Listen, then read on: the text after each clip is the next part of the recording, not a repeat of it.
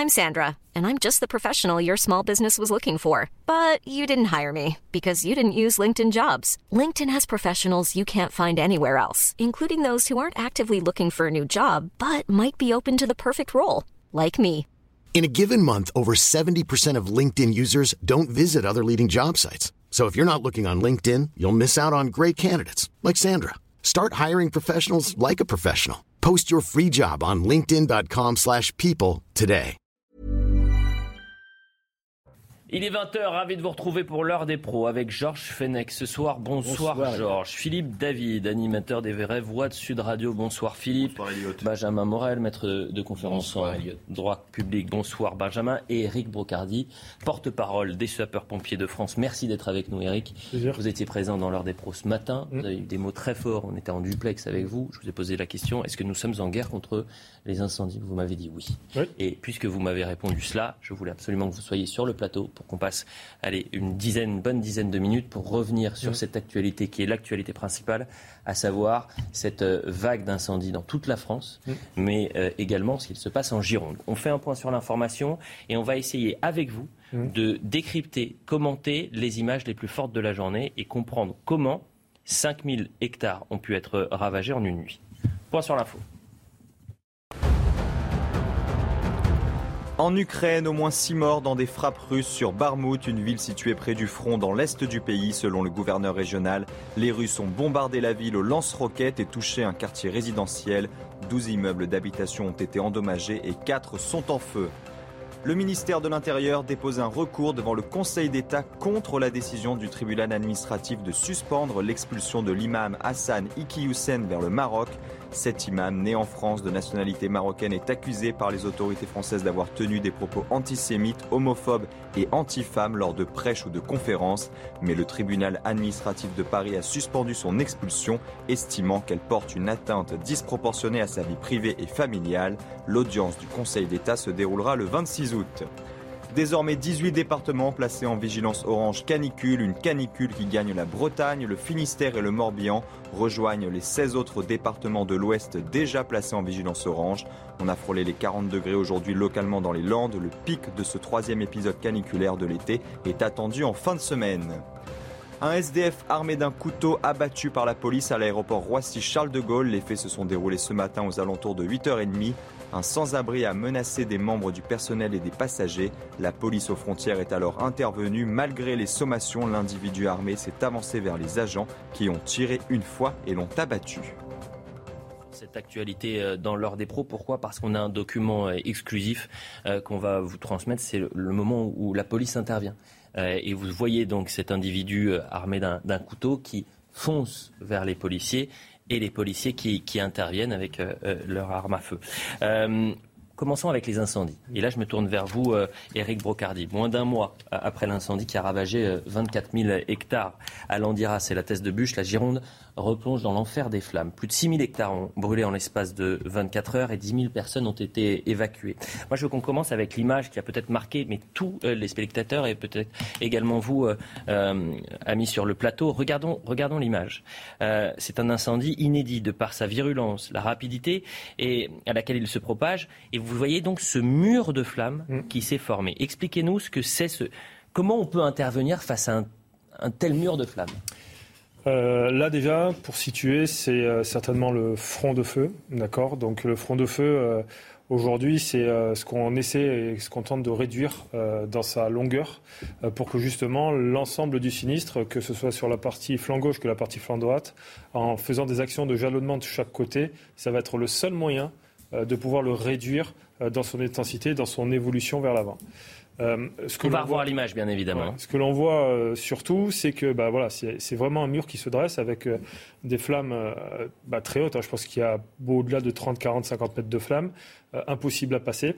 Mhm. Donc euh, le sujet aujourd'hui, c'est euh, bah, effectivement de prépositionner des engins euh, sur des zones euh, où le feu va avancer euh, en protection de points sensibles prioritairement. Bon, autre image très importante, puisque plus de 1000 sapeurs-pompiers, 9 avions et 2 deux hélicoptères bombardiers d'eau sont désormais engagés hein, en, Gironde. Ça, c'est le nouveau dispositif. Ce n'était pas le dispositif qu'il y avait hier. Et on est vraiment à, l'intérieur d'un camion de, pompiers. voyez cette séquence et vous allez nous expliquer un peu ce qui se passe à l'intérieur.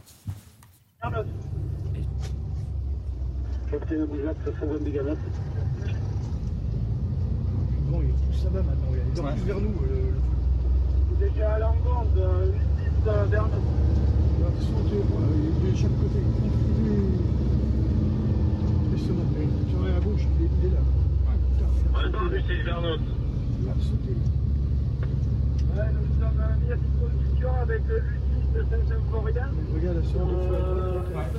Décryptage avec vous, Eric Brocardi. On est sur une pleine évolution d'une préparation d'une action, euh, soit d'une ligne d'arrêt, soit d'une action de jalonnement. Euh, mhm. Sur une, route donc, qui est une zone à la base euh, pyro-résistante, mhm. qui permet à un moment donné, logiquement, que le feu s'arrête. sauf qu'on s'aperçoit de deux choses. C'est que déjà, d'une part, l'intensité des flammes fait que l'ensemble des moyens, comme on a du mal à distinguer mhm. les uns devant les autres, il y a une épaisse fumée. Euh, ce qui empêche euh, globalement la, visibilité des sapeurs-pompiers de pouvoir euh, s'organiser, d'où l'intérêt d'avoir ces signaux lumineux devant nous en permanence, de pouvoir se diriger parce que vous ne voyez pas à 50 mètres. Le deuxième sujet, c'est regarder, dommage qu'on ne le voit pas, on ne puisse pas l'arrêter, mais quand vous regardez un petit peu en arrière, là, mhm. on avait juste au-dessus du rétroviseur, voilà, on le voit là-haut, on voit ces espèces de boules de feu qui partent. Vous voyez ces feux? Bah, Ça, c'est ce qui provoque derrière des sautes de feu. En fait, par effet de rayonnement et de convection, il va y avoir tellement d'apport calorifique à l'intérieur de ce feu qu'en fait, ce sont les fumées qui s'embrasent et qui vont générer des feux un peu plus loin, poussés par le vent. Mhm. Donc euh, là, ce qui est en train de se produire, c'est qu'on va constater nécessairement une, saute de feu directement euh, sur la partie droite de la route que l'on ne voit pas et qui va provoquer nécessairement deux choses. D'une part, un redéploiement du dispositif et la mise en danger du personnel On prend la direction du terrain. On va rejoindre Marine Sabourin qui est avec nous, euh, accompagnée d'Olivier Gangloff.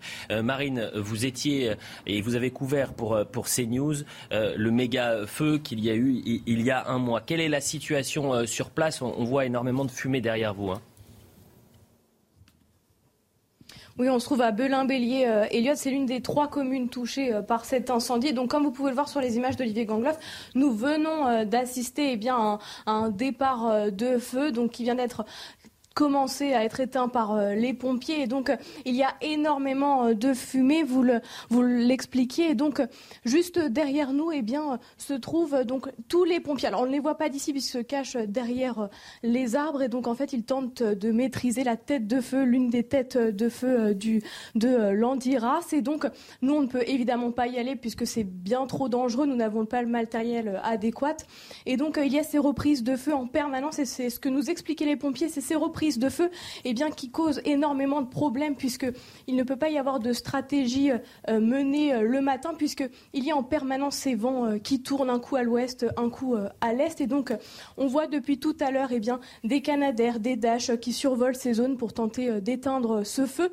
Ce feu, donc, on nous expliquait tout à l'heure, ces pompiers nous disaient que ça allait être très compliqué de l'éteindre. Il va falloir plusieurs mois, deux mois, voire trois mois pour tenter de l'éteindre, à moins que la pluie n'intervienne. Mais ce qui nous expliquait bien, c'est qu'il n'y avait pas de prévision météorologique euh, dans ce sens. Merci beaucoup Marine Sabourin, merci à Olivier Gangloff qui vous accompagne. On reste sur, sur vos images, hein, bien évidemment, tout au long de, cette thématique. Je me tourne vers vous une dernière fois, Eric Brocardi, ce spectacle de, désolation et, Marine qui nous explique qu'il faudra peut-être euh, plusieurs semaines, voire des mois, pour euh, maîtriser complètement cette situation Souvenez-vous ce qui avait été dit dans, dans la première partie de ce feu. C'est malheureux de parler en chapitre, mais mmh. aujourd'hui c'est le constat. Euh, le directeur départemental des services d'incendie et de secours, le contrôleur, Marc, euh, contrôleur général Marc Vermeulen, avait évoqué que le feu ne sera pas déclaré éteint avant octobre. Mhm. Donc il avait dit. Aujourd'hui, cette notion d'extinction, elle est extrêmement importante. Euh, pourquoi? Parce qu'au commun des médias, pour tous les concitoyens, on a l'impression que dès lors qu'il n'y a plus de fumée, plus de flamèche ou quoi que ce soit, que le feu est éteint mais pas du tout. Nous, on a encore énormément de travail, mm. de, parfois de retournement de terre pour aller chercher des points chauds qui résident encore et qui ont la nécessité d'être encore plus noyés, avec effectivement pas mal et beaucoup trop euh, d'apports d'eau sur des zones qui sont extrêmement arides, puisque c'est le sous-sol qui est particulièrement sec, où il faut aller carrément taper les racines euh, parfois des arbres mm. pour éviter justement cet effet de propagation du feu en sous-sol. Parce que le feu se propague en sous-sol, mais on va dire parce qu'il a à manger euh, en sous-sol avec ses racines, avec tout le reste des, des, végétaux qui permettent à un moment donné de faire évoluer le feu. De repartir. On va écouter quelques réactions, notamment du, préfet. C'était cet après-midi à, 18h. Et il faut saluer l'effort des, des, policiers des pompiers, pardonnez-moi, qui sont euh, sur place. Euh, pourquoi? Parce qu'aujourd'hui, euh, ce bilan, et ça c'est ce qui est rassurant, c'est que pour l'instant, il n'y a pas de, de, de vie humaine qui sont touchées. on l'écoute. Notre priorité, c'est la protection de la vie, c'est de sauver les vies. À l'heure où je vous parle, aucune vie n'a été mise en danger. Néanmoins, quelques pompiers ont pu être blessés légers et un cet après-midi a été un blessé plus sérieux, plus grave. Euh, mais nous n'avons pas de victimes à déplorer à l'heure où je vous parle. Autre déclaration et témoignage, euh, cette fois-ci c'est un habitant qui remercie les pompiers euh, dont vous êtes le porte-parole et qui dit heureusement que vous êtes là, il faudrait peut-être plus de moyens. Et ça va être le débat aussi, hein, les moyens. Bah, bien sûr qu'on est inquiet, on a le feu tout autour de chez nous, mais bon, les pompiers assurent vraiment. Ils sont présents pour nous du début jusqu'à la fin. Bravo. Bravo aux pompiers, vraiment. Et c'est dommage qu'ils n'aient pas un peu plus de moyens. Cela aurait été vraiment bien.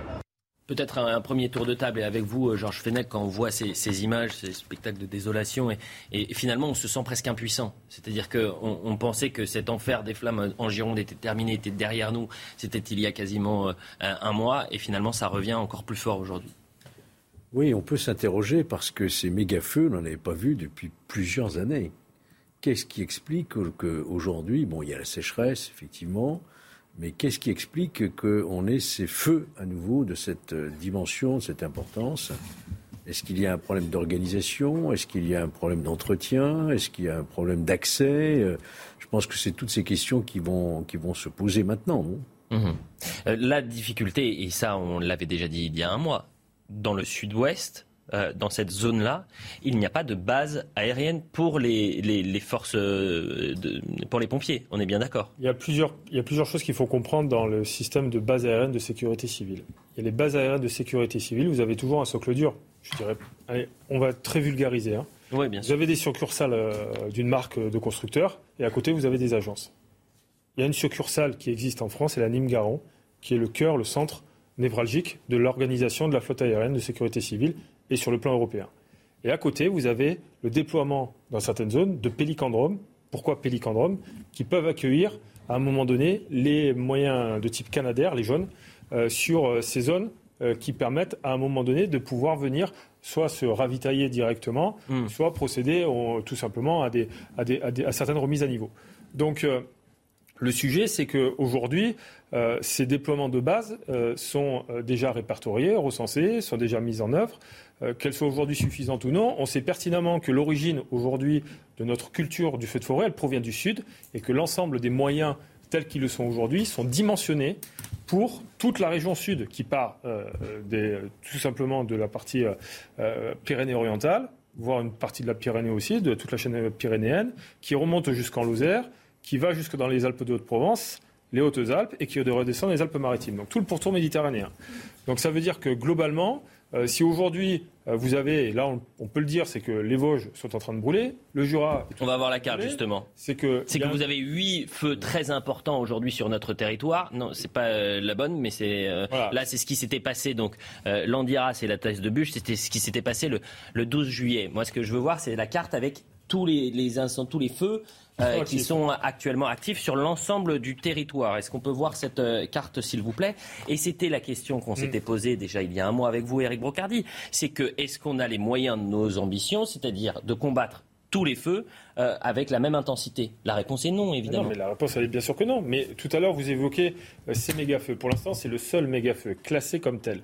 Parce que ce feu-là se génère tout seul. Hmm. Il se crée tout seul. C'est un monstre qui est sorti de suite de terre et qui de suite a provoqué une vitesse de propagation importante. Hmm. Ça veut dire que globalement, pour malheureusement faire face à ce type d'incendie qui peut éclore aussi bien sur la partie sud-ouest que maintenant nord-est euh, que nord-ouest ou, autre sur l'ensemble du territoire national, euh, il va falloir continuer à mieux s'armer. Mais fatalité.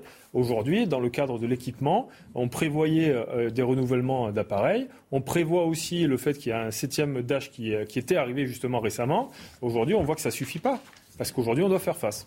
Écoutez, merci beaucoup Eric pour euh, toutes ces précisions. Eric Brocardi, je rappelle que vous êtes porte-parole des sapeurs-pompiers de France, mais je pense que les téléspectateurs commencent à, vous connaître. Euh, on se retrouve demain matin à, 9h. Pourquoi? Parce que euh, demain, Elisabeth Borne et Gérald Darmanin seront sur place. Ils vont se rendre en Gironde pour faire un, un nouveau point. la nuit s'annonce compliquée ou pas? Oui, la nuit va s'annoncer très compliquée pour euh, ces hommes et ces femmes qui luttent parce qu'on n'y voit rien, parce qu'on va être en alerte permanente, parce qu'ils ont tous besoin de se reposer aussi à un moment donné. Euh, il va falloir réactiver, procéder aux relèves. Mhm. Euh, il y a des tensions qui commencent à se créer dans les équipages et c'est normal, la fatigue est là.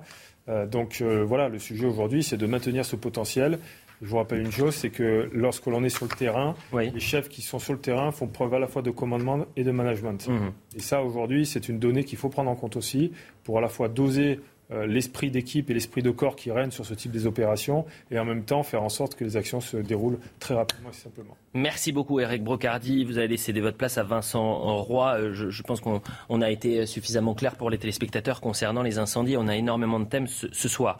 Euh, je vous parlais de cette opération, en tous les cas cette intervention à l'aéroport de, de, Roissy ce matin. Un homme a été neutralisé par les forces de l'ordre, par un tir de policier après avoir cet homme avait brandi euh, un couteau et menacé euh, ces mêmes forces de l'ordre. On va découvrir les images de l'intervention. C'est à ah, on n'a pas encore les images, donc on le verra un, tout petit peu plus tard. Je vous présente mes excuses parce que je vous annonce quelque chose qui viendra un peu plus euh, tard. Autre thématique peut-être dans l'actualité, c'est l'autre information du jour. Elle concerne l'imam Hassan Iqwisen.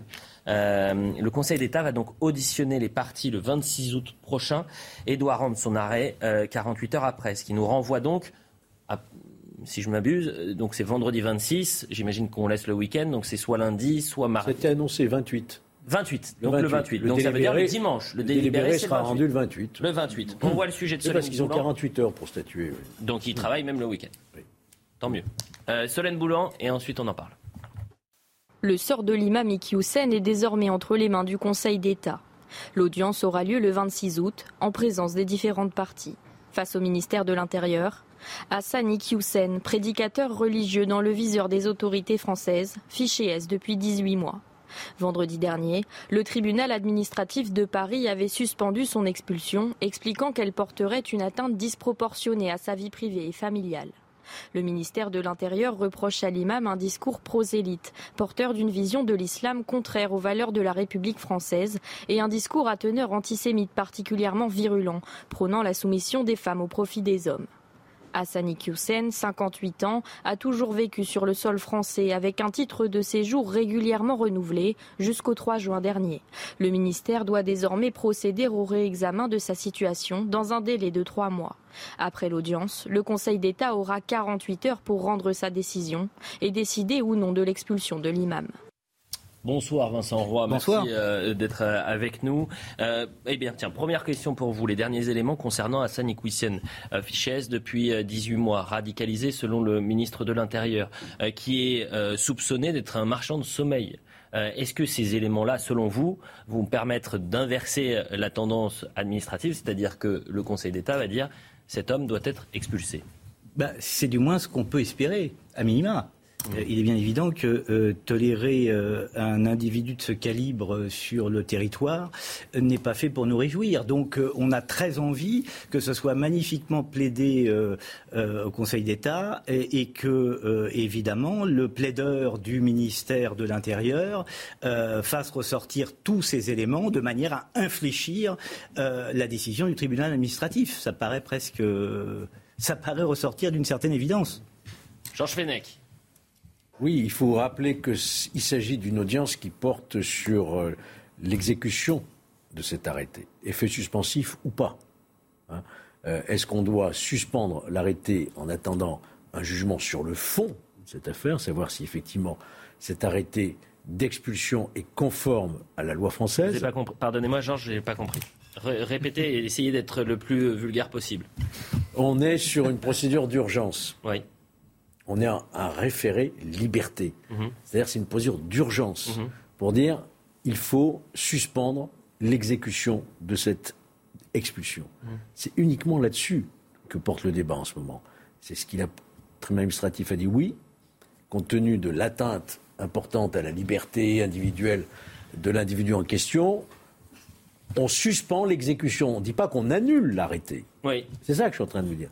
On suspend son exécution. Non, mais le Conseil d'État va dire. Le Conseil d'État. D'accord, mais en l'espèce, la décision du Conseil d'État va euh, entraîner soit son expulsion, soit son maintien en France. Si le Conseil d'État, en référé liberté, le Conseil d'État dit effectivement. Euh, il n'y a pas de raison de faire droit à ce mm. référé liberté. Mm. L'arrêté d'expulsion est exécutoire de ce moment-là. Philippe David.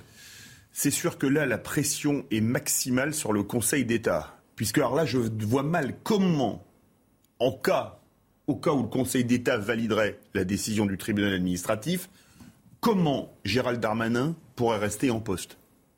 Là, je ne vois pas comment il pourrait rester. Après le Stade de France, après le tribunal administratif, si le Conseil d'État ne valide pas l'expulsion de l'imam Iqiyoussen, qui nous a été annoncée avec tambour et trompette depuis des semaines, mhm la décision du Conseil d'État, elle est peut-être juridique, et dans ce domaine, je laisse notre ami Georges Fenech s'exprimer, il est bien plus compétent que moi, mais elle sera avant tout politique. Je pense que les téléspectateurs qui nous regardent, euh, c'est le, cadet de leur souci, euh, euh, l'avenir ou non de Gérald Darmanin au ministère de l'Intérieur. Ce qu'ils veulent savoir, ah, c'est est-ce que l'État est susceptible, ou en tout cas apte, peut se défendre contre l'islam politique C'est ça la question que se pose. C'est la question. mais Gérald Darmanin, son avenir, s'il va rester, s'il va pas rester, s'il va se présenter en 2027, c'est pas l'élément. Mais la décision sera, un élément, euh, sera, à mon avis, avant tout politique. Oui, non, je suis pas sûr qu'elle soit éminemment politique, cette décision. Georges Fenech l'a bien dit, en réalité. On est face à un référé liberté. C'est-à-dire que si le juge décide eh bien, de ne pas faire droit à la demande du ministre de l'Intérieur, c'est tout bêtement que, eh bien, il considère que les éléments ne sont pas assez probatoires, qu'ils ne sont pas assez fondés et qu'à partir de là, il faut laisser le temps, justement, eh bien, à un débat contradictoire de fond de s'opérer. Donc, euh, si mmh. vous voulez, ça ne veut pas dire qu'il n'y aura pas d'expulsion à terme. Voilà. Ça veut dire simplement que, pour l'instant, on attend de voir, avec un jugement au fond, eh bien, quels vont être les arguments des partis et des autres. Ça signifie une chose d'un point de vue politique, que probablement, eh bien, le euh, ministère de l'Intérieur aurait dû mieux fonder, mieux appuyer son dossier pour que, eh bien, il n'y ait pas de référé liberté qui aboutisse. Mais en soi, la décision du Conseil d'État, enfin l'arrêt du Conseil d'État, ne sera pas. Euh, c'est un tournant. Oui, mais ce ne sera pas le point définitif de cette affaire. Bah, c'est-à-dire, qu'est-ce qui peut se passer bah, après C'est-à-dire qu'ensuite, si jamais euh, le référé n'aboutit pas, il va y avoir un jugement au fond, et que ce jugement au fond. Donc ça va encore. En fait, ça va prendre ça peut encore durer, des, mois. Ça peut durer plusieurs mois. Non, mais ça fait 20 ans. Ça fait 20 ans que cet imam euh, euh, euh tient des propos euh, homophobes, antisémites, enfin tout ce que vous voulez. ça fait 20 ans qu'on attend. Il y en a marre d'attendre. La vraie question qui se pose, c'est est-ce que nous avons les armes pour combattre l'islam politique mm. Les a-t-on ou ne les a-t-on pas L'argument de l'état de droit, je le, je le, alors vraiment, je l'entends euh, parfaitement. Mais la vraie question qu'on doit se poser, c'est a-t-on euh, véritablement, est-on armé contre l'islam politique Est-on armé contre les Robert Ménard d'abord. Robert Ménard qui était notre invité il y a de cela une heure et qui a réagi sur euh, justement cette décision qu'on attend du Conseil d'État. L'excuse qu'on lui trouve, c'est ah, le pauvre, il a cinq enfants et, et, 15 petits-enfants, mais je m'en contrefous de ces cinq enfants, de ces 15 petits-enfants et de sa vie privée. C'est juste quelqu'un qui est un danger pour notre pays. Alors moi, la seule chose qui m'intéresse, c'est que M. Darmanin gagne. Et j'applaudis à tout ce qu'il fait maintenant. Après, je pourrais rajouter qu'il était temps de se réveiller euh, du côté de la Macronie, qu'ils ont, ils ont donné tout un tas d'armes pour se faire battre ces cinq dernières années, mais c'est un autre problème. Je ne veux pas mélanger les choses. Aujourd'hui, celui qui protège la France, c'est M. Darmanin. Celui qui menace la France, c'est cet imam. C'est ça la réalité. À partir de là, on choisit son camp. moi, les euh, oui, mais encore, c'est pas notre tasse de thé, M. Darmanin tout. Honnêtement, c'est pas le moment. Oui, il joue gros, mais c'est surtout notre pays, mon pays, votre pays qui joue gros. Georges Fenech, je me retourne vers vous et, vraiment j'ai besoin que ça soit clair. Je suis peut-être un peu fatigué et j'ai peut-être pas les yeux en face des trous. Moi j'avais euh, euh, compris que le 28 août, euh, on allait savoir si Hassan et Iqiyoussen allaient quitter le territoire français ou allaient rester sur le territoire. Je me trompe. si le Conseil d'État confirme la décision du tribunal administratif, il reste sur le territoire. En attendant, le procès au fond. Si le Conseil d'État infirme, c'est-à-dire dit que le tribunal administratif s'est trompé, à ce moment-là, l'arrêté peut être exécuté immédiatement, mais ça ne veut pas dire que plus tard, cet arrêté ne soit pas annulé et qu'il soit. Mais par qui Annulé par qui? Mais C'est ça par la pas juridiction administrative. Vous comprenez Parce qu'en fait, on va reprendre, on va avoir encore une histoire de- administrative. Moi, Une affaire à une je, affaire. je voudrais quand même rappeler une chose pas, à ce stade. franchement. Parce que j'entends dire euh, gouvernement des juges, c'est une décision politique du juge administratif. Mais qui a fait la loi de 2003 sinon le politique? Qui a prévu que des étrangers qui présentent ce profil d'ailleurs soient protégés d'une expulsion, c'est-à-dire père d'un enfant français. Non mais c'est- ça vous intéresse pas je- Si ça m'intéresse, Georges, mais je, je Non, mais suis perturbé parce de- que je ne ça a pas comprends pas. En fait, c'est ça que. Pardonnez-moi. Elliot, je crois que ce que vous ne comprenez pas, ce qu'on ne dit pas assez en tout cas, c'est que le, le juge administratif applique la loi française. Et c'est d'ailleurs sur cette loi que le ministre de l'Intérieur nous a promis une réforme à la rentrée, c'est-à-dire supprimer ces protections euh, des, des étrangers euh, actuellement Bon, protégés. vous, vous êtes des, excusez-moi, euh, Hein. que ce soit Benjamin et Georges, vous êtes des techniciens. Euh, attendez, on va demander aux, aux non-techniciens, est-ce que vous avez compris, Vincent Roy et euh, Philippe euh, David, si oui ou non Hassan Iquissen quitte le territoire une fois la décision rendue? Moi, j'avais compris que le 28 août, comme la date était tombée aujourd'hui, c'était la date butoir. Pas. Si le, co- le conseil d'État- les conseils d'État invalidaient la position du tribunal administratif, qu'il était expulsé. Moi, c'est ce que j'avais que compris. personnellement. Alors, en deux mots, si vous voulez, vous avez ce qu'on appelle des procédures de fond. Cette émission est lunaire. Hein, je... Ouais, mais c'est un cours de droit, c'est bien. Non, mais non, Euh, justement. Mais vous je avez, vous des procédures de fond. Ces procédures de fond, elles vous conduisent à juger au fond une affaire. Et ça n'empêche pas que ben, euh, l'État peut prendre un certain nombre de normes qui vont être tout de suite exécutoires. C'est-à-dire qu'avant même d'attendre le jugement au fond, eh bien, l'arrêté va pouvoir être directement exécuté, en l'espèce euh, un arrêté d'expulsion. Donc avant même d'attendre le jugement au fond, vous expulsez la personne qui euh, pose problème.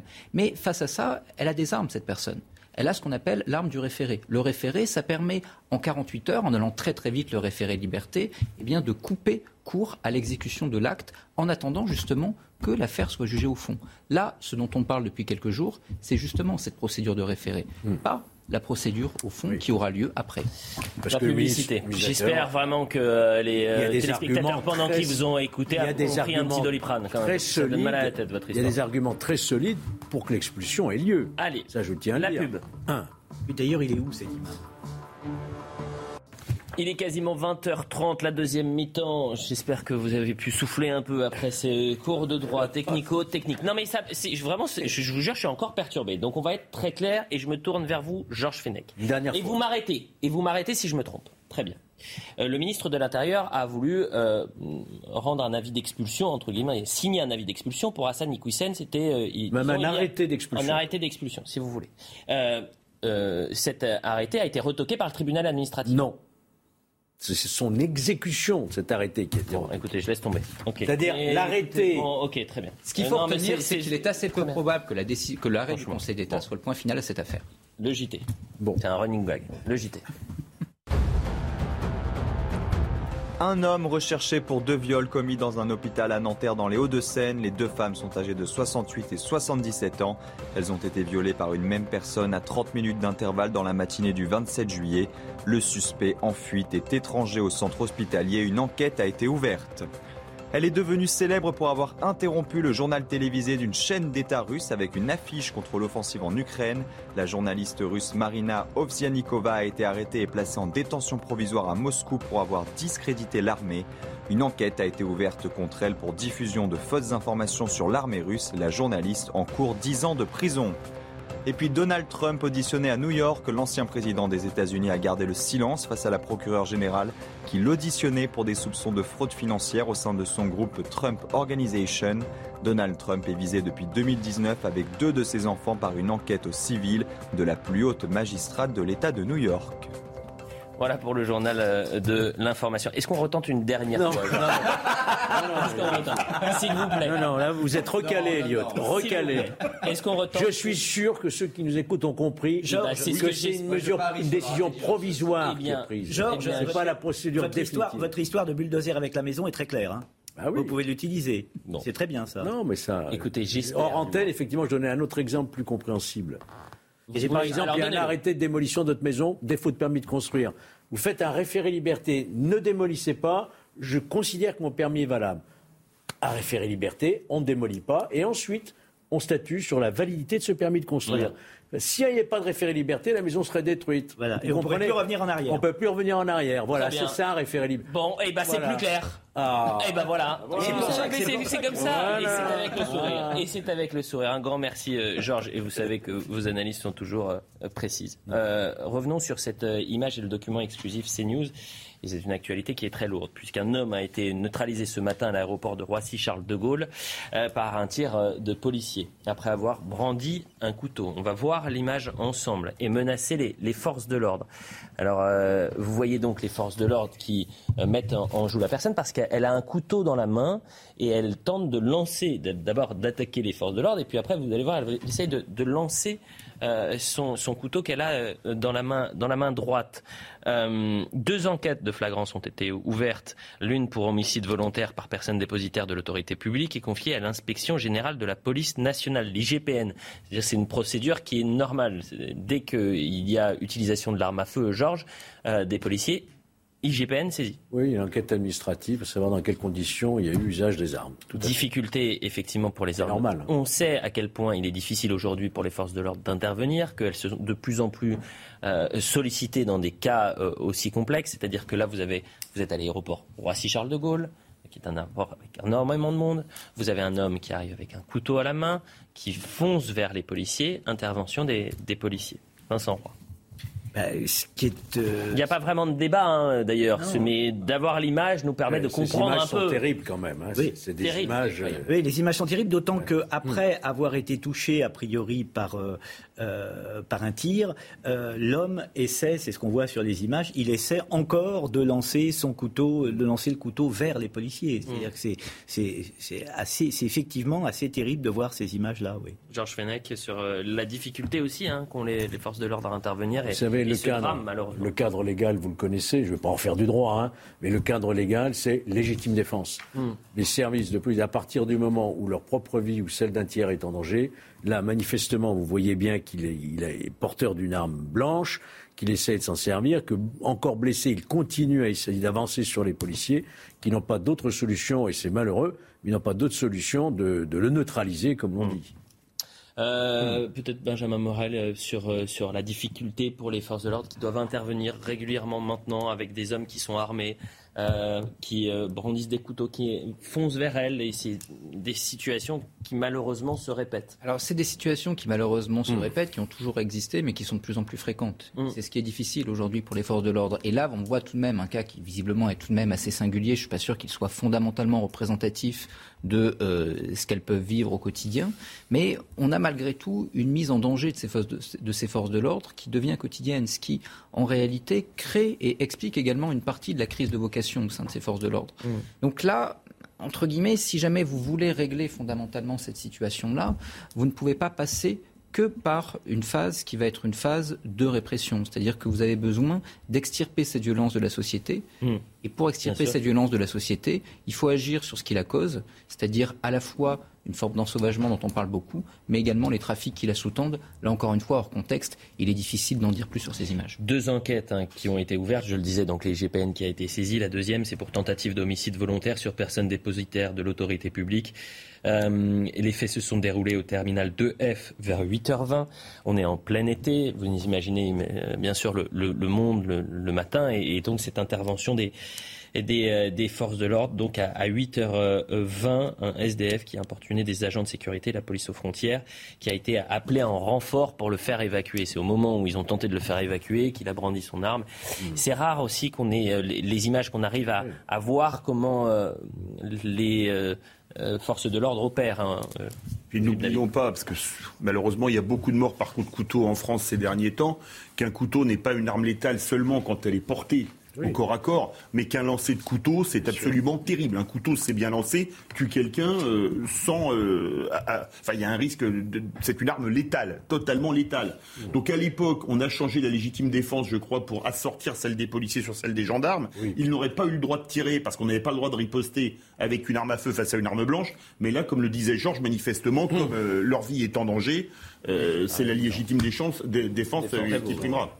Autre thématique euh, ce soir, euh, petite parenthèse sur le droit de vote des étrangers, mais c'est lié au sujet euh, Hassan Iquissen. La proposition de Sacha Ollier d'accorder le droit de vote à des étrangers extra-européens permettrait c'est un fait aux Anglais par exemple, euh, de euh, voter pour les municipales, mais également à, des personnes. C'est ce qu'ils commettent au Stade de France, les oui. C'est pas du tout une bonne idée. mais, aussi à des personnes comme Hassan Iquissen. Et c'est ce que dit, c'est l'exemple que prend Laurent Jacobelli ce matin, député du Rassemblement national. Écoutez Laurent Jacobelli. Vous euh, l'imam Iqiyoussen, qui est donc marocain et qui prêchait euh, la haine euh, dans le nord de la France, aurait pu avoir le droit de vote pour ce député. Non, je crois qu'on a franchi les limites de l'indécence et de l'incompréhension de ce que demandent les Français. Vous savez, trois quarts des Français disent que dans notre pays aujourd'hui, il y a trop d'immigration, qu'il faut la réguler. Monsieur Houlier semble, lui, vouloir le phénomène inverse, c'est-à-dire que donner encore un droit supplémentaire à des étrangers qui touchent déjà un certain nombre d'aides sociales, qui ont déjà un certain nombre de faveurs, notamment en termes de logement et qui pourrait en plus voter. Euh, tout cela nous paraît euh, un petit peu anachronique, mais surtout ça révèle les vraies pensées du gouvernement. Euh, parce qu'il il est quand même président de la commission des lois, c'est pas un député lambda. Et au moment où la première ministre décale dans le temps le projet de loi immigration de M. Darmanin, eh bien, le seul acte législatif concret, vous avez cette proposition. Vous avez aussi, est-ce que de brandir le cas Iquissen, ça met fin au débat sur le droit de vote des, étrangers Philippe David? Ça met pas fin au débat, mais moi, je crois qu'il y aura une solution pour réconcilier tout le monde. C'est une proposition qui date de 1981, c'était dans les 110 propositions de François Mitterrand. Ça fait 17 ans qu'on n'a plus utilisé une chose qui s'appelle le référendum. Si on faisait un référendum, si on demandait la parole, si on donnait la parole aux Français, on leur dirait voulez-vous donner le droit de vote aux étrangers pour les élections municipales Je pense que là tout le monde, tout le monde serait d'accord pour un référendum. Mais si ce texte devait aller plus loin, il passerait par référendum. Enfin, quelques points de procédure, c'est une proposition de loi constitutionnelle. Donc un, il faut modifier la Constitution, ce qui implique que ça ne passera jamais. Il ne faut pas se mentir. Le Sénat va dire non et le Sénat a un droit de veto. Et quand bien même le Sénat dise oui, ça implique, comme c'est une proposition de loi, c'est un peu technique, mais qu'il y ait un référendum. Donc en réalité, je crois qu'il ne faut pas en faire beaucoup plus, entre guillemets, sur ce sujet. C'est-à-dire que là, si hmm. jamais ça va plus loin, ça sera bloqué. Hmm. Et l'objectif ici est, pour l'aile gauche de la majorité, de se rappeler au bon souvenir d'Emmanuel Macron et d'Elisabeth Borne et d'exister face à Gérald Darmanin. Georges Il faudrait modifier l'article 3 de la Constitution. C'est pas... Non, moi, ce qui m'étonne quand même, c'est que l'initiative, elle est très personnelle et elle vient effectivement du président de la Commission des lois. J'ai rarement vu un président de la commission des lois qui, d'initiative personnelle, tout seul, décide comme ça une proposition de loi aussi. Rappelons euh, qu'il est très proche de voilà, Macron. C'est ça, qui est. Alors, est-ce qu'il l'a vraiment fait totalement seul ou mmh. bien est-ce qu'il est quelque part euh, un peu téléguidé? Je, n'en sais rien, mais toujours est-il que c'est quand même très, très surprenant. Vincent Roy. c'est juste une petite parenthèse hein, sur cette thématique parce que la déclaration de euh, Laurent Jacobelli est assez euh, intéressante. Mais ce qui est intéressant, c'est le timing c'est dans l'état actuel des choses, on fait une loi. Donc, euh, euh M. Darmanin prend euh, aujourd'hui beaucoup de place. Certains vont penser, dans sa majorité même, qu'il prend trop de place. Et donc, euh, à gauche, on rétablit, on fait le, le en même temps, un coup à droite, un coup à gauche. Voilà, c'est purement, là, là vraiment, c'est purement tactique, ça n'aboutira pas. voilà. Mais c'est peut-être un coup de pied de l'âne de l'Elysée vis-à-vis. on n'en sait rien. On n'en sait rien. Mais c'est la question qu'on peut se poser. fin de la parenthèse. En juin dernier le Conseil d'État a confirmé l'interdiction du port du burkini dans les piscines municipales à Grenoble. On est bien d'accord. On a on a, oh, là, pour le coup, j'ai les yeux en face des trous. On est bon Très bien. Euh, c'est écrit d'ailleurs noir sur blanc et j'invite les téléspectateurs à euh, aller sur le site du Conseil d'État. Voilà ce qui est écrit. Le Conseil d'État confirme la suspension du règlement intérieur des villes, euh, des, piscines de la ville de Grenoble autorisant le port du burkini. C'est écrit noir sur blanc. On est d'accord. Tout le monde l'a compris. On est d'accord. Tout le monde sauf juste une personne. Oui, Monsieur Piolle. Monsieur Piolle. On écoute Monsieur Piolle. Ce qu'a interdit le Conseil d'État, c'est euh, les jupettes qui descendent sur les jambes. Euh, pourquoi? Parce qu'ils ont considéré que c'était une dérogation excessive euh, par rapport à l'interdiction des shorts euh, qui était faite également dans les piscines de Grenoble, qui est faite là pour des raisons d'hygiène. Donc euh, à Grenoble, vous pouvez, suite à la décision du Conseil d'État, vous baigner en burkini. Il y avait également ce jour-là une femme qui était seins nus. Vous pouvez maintenant vous baigner également seins nus. les règles sont les mêmes pour les hommes et les femmes à Grenoble. C'est une question d'égalité femmes-hommes, de respect juste de nos lois fondamentales et de la loi de 1905. Il se moque de qui, Philippe David euh, Alors, Ce que je trouve extraordinaire, c'est que pour l'expulsion de l'imam Iqiyoussen, j'y reviens, les élus d'Europe Écologie Les Verts ou de la France Insoumise disaient que expulser l'imam Iqiyoussen de cette manière, c'était un scandale parce que l'état de droit devait lui permettre d'utiliser les recours. Et là, il y a une décision du Conseil d'État, qui est quand même une haute juridiction en France, et on piétine la décision du Conseil d'État. Alors je me demande si c'est pas un peu l'état de droit à géométrie variable Hmm. pour Éric Piolle. Je me pose, peut-être suis-je mes 10 ans, vous me direz. Georges Fenech. Non, c'est assez consternant, effectivement, qu'un élu euh, ne respecte pas une- dans la lettre et dans l'esprit une décision euh, du Conseil d'État. Alors que faut-il faire? Est-ce que le préfet doit à nouveau euh, saisir euh, le Conseil d'État, euh, le tribunal administratif et le Conseil d'État? On est reparti nouvelle pour un tour. décision avec ce nouveau règlement qui a été remodifié. euh, tout ça est consternant. On voit bien qu'il y a. Il y a une autre option hein, d'ailleurs. Oui. Bah, c'est que ça soit qu'il y ait une loi qui interdise le burkini dans la piscine municipale. ça. Et c'est certains- peut-être plus intéressant parce qu'au moins les masques tomberaient. Ouais. C'est-à-dire que tout le monde à l'Assemblée nationale, euh, on verrait qui est pour, qui est contre le port du burkini dans les piscines Il y a municipales. certains élus, euh, notamment d'opposition, Alain Carignon euh, à Grenoble, qui, eux, demandent carrément qu'il y ait une sanction euh, administrative, une C'est possible, sanction ça politique. Oui, c'est possible. Mais que je pense pas que ça possible, soit. enfin, là, vraiment, c'est- Benjamin Morel. Ouais, J'irai plus loin que Georges, c'est-à-dire qu'en en fait, il essaye de respecter la lettre du droit. Parce qu'en réalité, il essaye de dire, voilà, s'il y a une dérogation pour des questions de laïcité, c'est une dérogation aux règles d'hygiène. Donc on va mettre le burkini au même, euh, à la même enseigne d'hygiène que les autres maillots de bain. Et donc, grosso modo, on pourra quand même avoir du burkini. Ce qu'en fait est une trahison de l'esprit. Mais tout en tentant de contourner, de faire, comme on le disait l'autre jour sur Equisen, de l'aïkido, du judo par rapport à ça. C'est-à-dire que, encore une fois, ils sont malins. Je veux dire, ce sont des gens qui sont extrêmement malins, qui connaissent bien notre droit et qui tentent justement d'utiliser les failles de ce droit pour imposer leur peur, idéologie. Benjamin Et ça, en effet, c'est paradoxalement assez paniquant parce que c'est plutôt intelligent. Oui, mais ce qui me fait peur, Benjamin, c'est que vous avez eu ce discours-là euh, pour les personnes euh, qui euh, alimentent l'islam politique.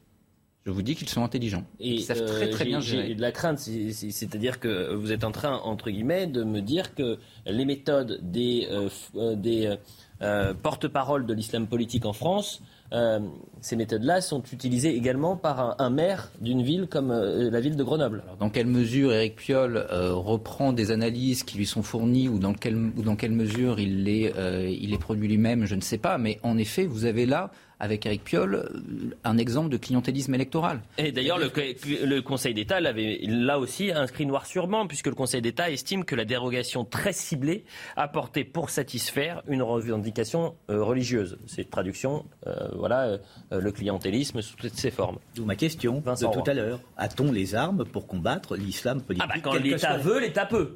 Ah bah, Euh, euh, quand sur le port du Burkini, il y a eu la loi séparatisme. La loi séparatisme permet euh, donc euh, au, au- au ministre de l'Intérieur euh, d'enclencher euh, cette euh, interdiction du port du, du Burkini. Euh, tribunal administratif qui valide, Conseil d'État qui valide. Mais, sauf l'État veut, l'État peut. Sauf que, euh, oui, mais sauf que là, on est dans un cas où, euh, manifestement, Il faut pas toujours matérialiser un fait qui soit contraire à la loi. Oui. Vous ne pouvez pas dire euh, que l'islam politique est interdit en France. Vous ne pouvez pas. Non. Vous ne pouvez même pas aller devant une juridiction pour ça.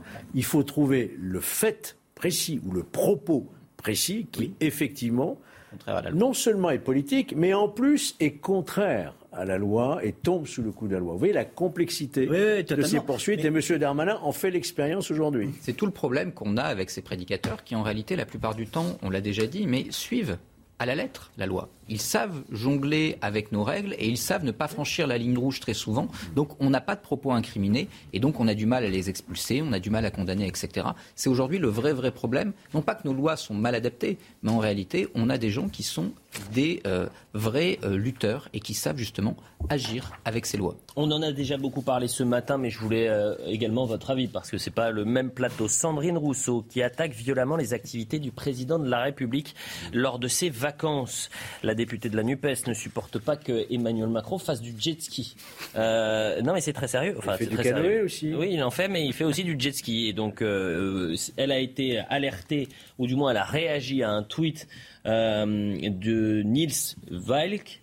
Et voilà ce qu'elle dit. Ceci confirme cette impression persistante qu'il ne comprend pas le réchauffement climatique. Et aujourd'hui, il est criminel de, pas, euh, de ne pas le, le comprendre. Est-ce que par ce nouveau tweet, Sandrine Rousseau eh bien, donne euh, raison à ses euh, opposants qu'il la surnomme la grande inquisitrice. Vincent Roy. Oui, enfin bon, Sandrine Rousseau nous a déjà habitués à quelques saillies drôlatiques. Oui. Euh, on n'est pas, on n'est pas, euh, oui, enfin c'est un euphémisme. On n'est on, on, on, n'est pas un bon mot près de de Madame Rousseau. Moi, je suis euh, confondu, je, pour être extrêmement franc avec vous, je suis confondu par la bêtise de tels propos euh, auxquels, je le répète, euh, elle nous a habitués. Euh, vraiment, Madame Rousseau, euh, tout ça, tout ça, tout ça nous dépasse. Enfin, comme, comment une députée de la République pourrait tenir des, des propos aussi niais Benjamin Morel. Oui, bah, tout ce qui est excessif est insignifiant, mais malgré tout, j'ai envie de défendre un peu Sandrine Rousseau, une fois n'est pas coutume.